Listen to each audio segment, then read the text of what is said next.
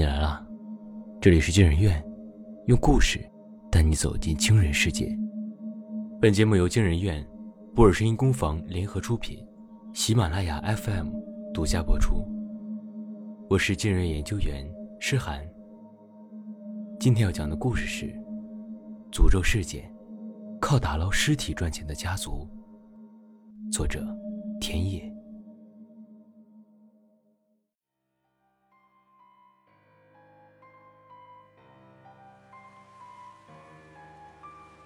怎么说来着？斯人离水而居，无一健全归来。这话你们肯定没听过，因为你们的家乡没有水库，就算有，也不会是那个装满尸体的水库。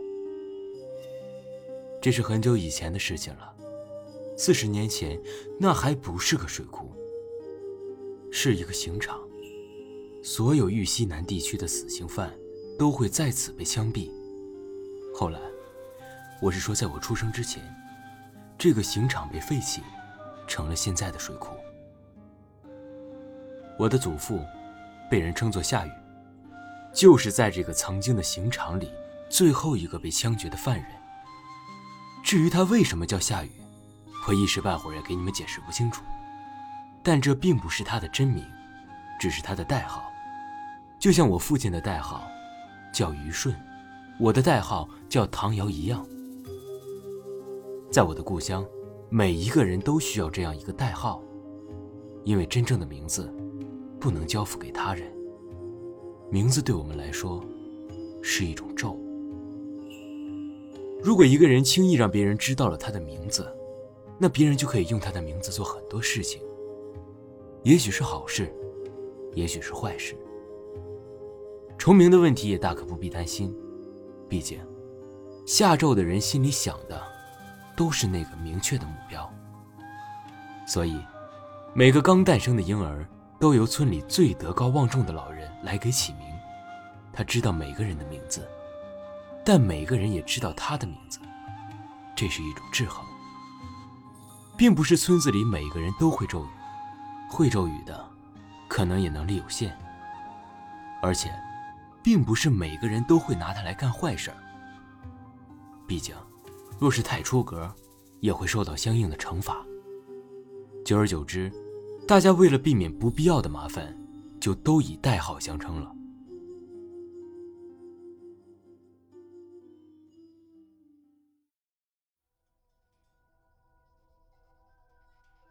祖父夏雨的确是最后一个被枪毙的人，但他却不是最后一个死在刑场的。那是刑场的最后一批死刑犯，最后一声枪响，我的祖父应声倒地。紧接着，一阵抽搐，那个行刑的枪手一头栽死在祖父身上。我祖父生来命大，子弹擦着他的胳肢窝过去，他识相的就装死，又在午夜悄悄爬起来溜走，从此再没人见过他。四十年后。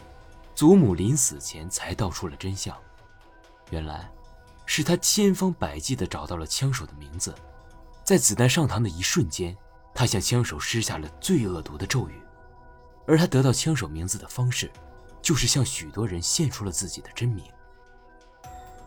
祖母就是这么一个人，她能为我的祖父豁出去全部，这点与我母亲很是不同，她就没这个优点，有时。我父亲不过偷偷藏了几块钱，用来买一盒劣质香烟，这都要被他狠狠骂上一顿。我家就在水库旁边，我们都是靠水库吃饭的人，于是，我常常向人大言不惭的吹嘘。虽然我不是水库的主人，但没人比我更了解水库了。单说水库里有三十只鱼人这件事儿，除了我，就没有人知道。据我父亲说，鱼人们都是在这里被处决过的人，他们可能生前不小心透露过自己的名字，被人下了诅咒，死后就变成了这个样子。这个诅咒让他们只能待在水里，并且不能离开他们最初的那片水域，这甚至连鱼都不如。鱼还可以游出水库，游向江河，游向大海，但他们只要离开这片水域，就会瞬间化为泡沫，然后变为普通的水分子。所以，除了我，几乎没人真正见过他们。这才导致了有些胆子大的人，根本听不进去水库吃人的传说，接连不断的下去送死。说起来，其实鱼人们也不是非要害人不可，只是他们之中也有传言。据说，吃够一百个人的灵魂，他们就能重新回到陆地上，变回自己本来的样子。这是那个代号为王不留的鱼人告诉我的。众多鱼人中，属他最年轻，也最与我交好。他是个很独特的家伙，从不吃人的灵魂，没事儿就在水里摸鱼，或是吃一些鱼骨。我问王不留：“你就不想变回原来的样子吗？”他告诉我：“每一个诅咒，其实都有破解的方法，但破解的本质，不过是从一个诅咒跳进另一个。”循环往复，就像谎言。如果你想要谎言不被揭穿，那就要编造一个新的谎言，去保护它。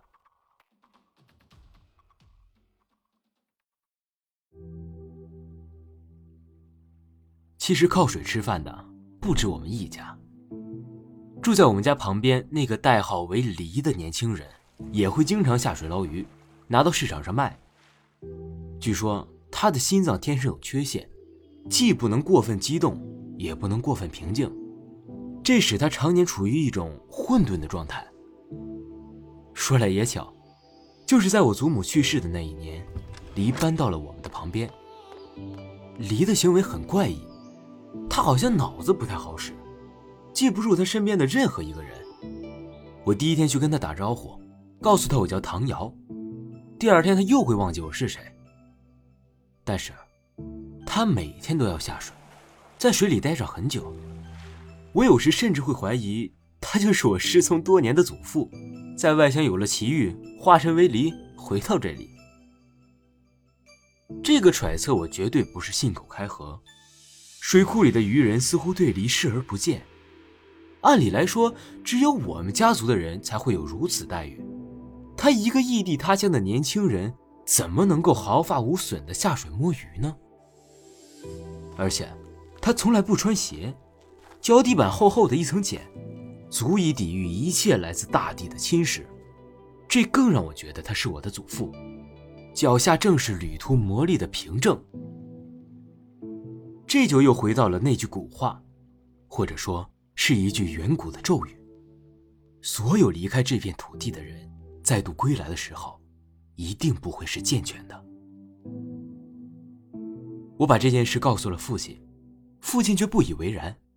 他觉得，渔人们只是嫌弃梨的心脏残缺，脑子不好使，可能灵魂也没那么有用，不太愿意吃它。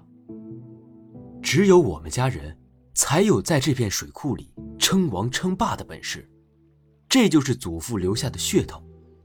但或许，我的父亲于顺，并不是祖父的亲生儿子。毕竟他出生之前。祖父就已经逃离了这里。在我父亲出生不久之后，祖母就将他交给旁人抚养，自己启程去寻找我的祖父。他走向山，走向海，不知过了多少年，他才终于明白，原来祖父是在故意躲他。祖母返乡后，便对我祖父下了最恶毒的诅咒，恶毒至极，连我父亲都不知道那到底是一个怎样的咒语。此事对我父亲的唯一影响就是，在和我母亲结婚之后，他也没有告知他自己的真实姓名。失去誓言的禁锢，父亲丝毫不惧怕母亲。他常年出轨，造成母亲的耿耿于怀。所以，我的母亲千方百计的想套出父亲的名字，但是父亲却从来不为所动，因为他深知。这就是自己的死穴，致命的把柄。如果落在了我母亲的手里，他的下场恐怕和我祖父差不了多少。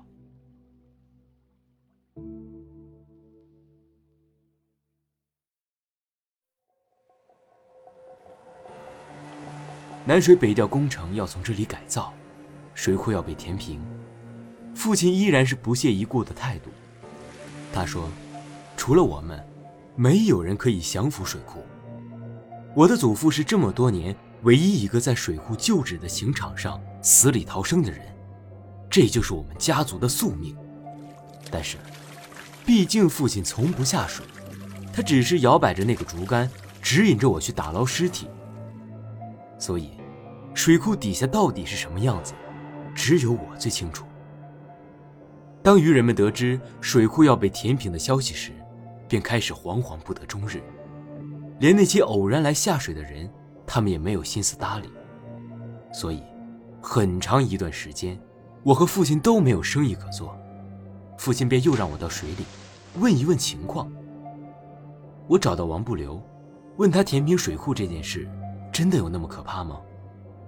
王不留告诉我们，那些渣土、石块会把水底越垫越高，直到把它们全部垫出水面。只要一出水面，渔人们就会立刻变成泡沫。我问王不留，就没有其他方法吗？王不留说：“我只知道一个方法，那是一个落水的老人告诉我的。我把老人隐藏起来，没有让其他鱼人发现。”悄悄地把他拖上水面。他为了答谢我，才告诉了我这个方法。我问他：“既然知道方法，那为什么你不出去呢？”王不留说：“因为那又是一个新的诅咒。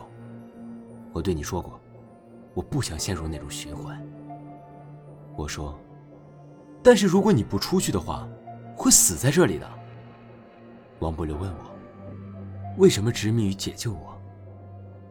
我说：“因为你是唯一那个不吃人灵魂的愚人。”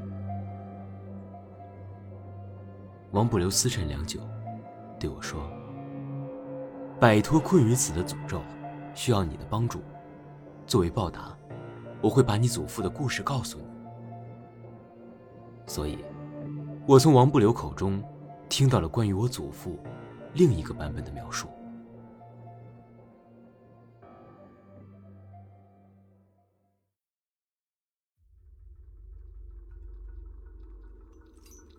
四十年前，水库还是刑场的时候，夏雨，也就是我那个十恶不赦的祖父，告诉我的祖母，在刑场地下，埋着他早些年在刑场还不是刑场时，藏匿的两箱黄金。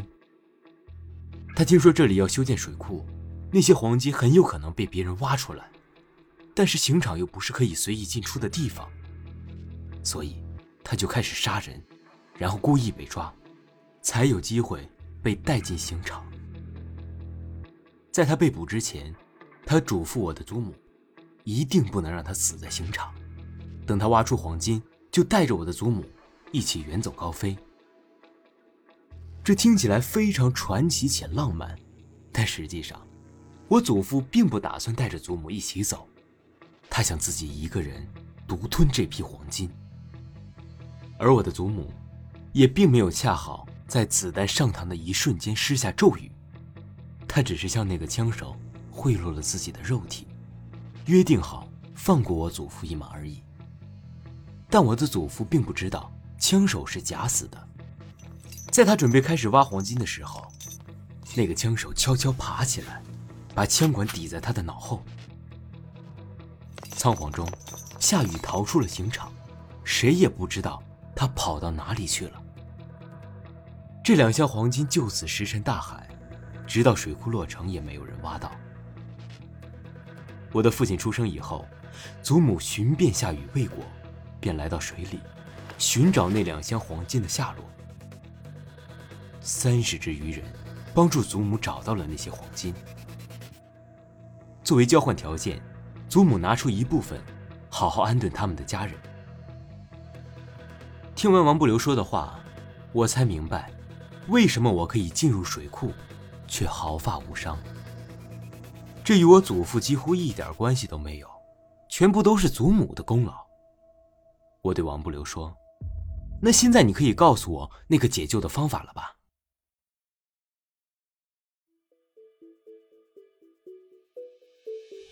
天平水库工程开工的那天晚上，我带着一个军用水壶潜入水库里，找到了王不留。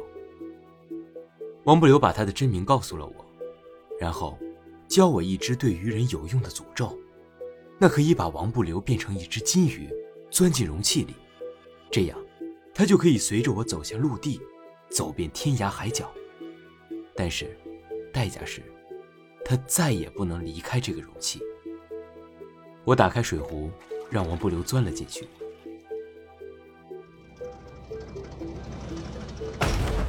远处开来运送石块的卡车突然侧翻，翻滚的石头撞塌了我家的砖墙。当我跑到家门口时，我的父母已经被压倒在废墟之下，但我的父亲侥幸捡回一条命，因为我的母亲替他挡下了一块突如其来的木板。母亲因此葬身。我听到，在母亲临死前，父亲哭着向他说出了自己的真实姓名，而我的母亲却用最后一丝力气，向我的父亲种下了那个最恶毒的诅咒。我的父亲开始止不住的啼哭，我问他怎么回事他说，觉得对我的母亲很愧疚，那是一种不可磨灭的愧疚感。而在另一边，那个叫黎的年轻人。残缺的心脏，早在卡车侧翻时被惊吓停滞。此后，他的尸体快速衰老，变成了一个老叟的模样。我们看到这个衣冠不整的老叟，胸口露出一个纹身。经我父亲辨认，那确实是我祖母口中所述祖父夏禹的纹身无疑。水壶里的王不留长叹一口气。我问他为什么叹气，他说。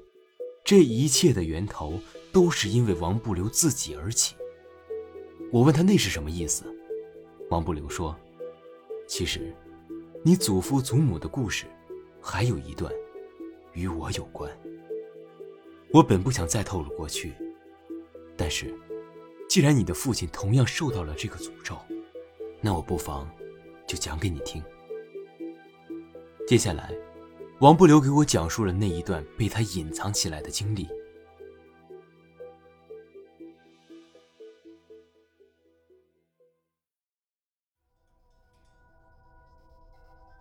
那个最恶毒的诅咒，其实就是轮回。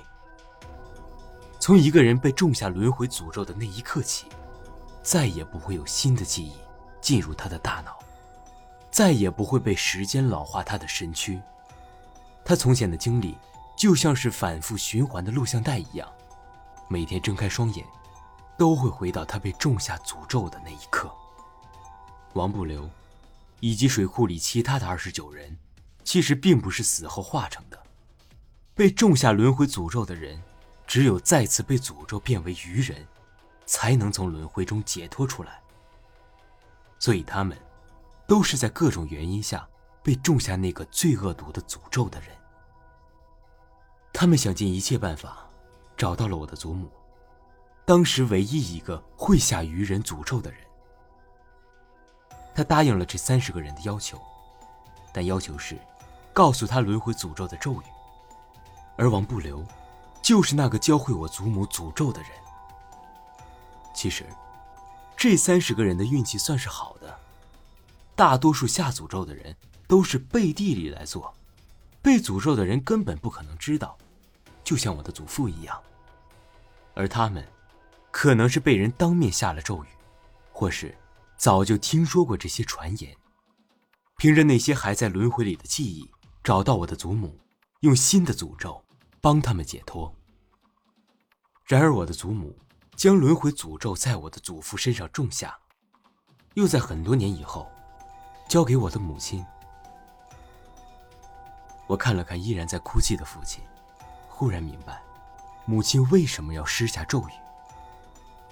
在我母亲保护他的最后一瞬间，他终于良心发现，对我母亲的愧疚，在一瞬间变成爱意，将名字告诉了他。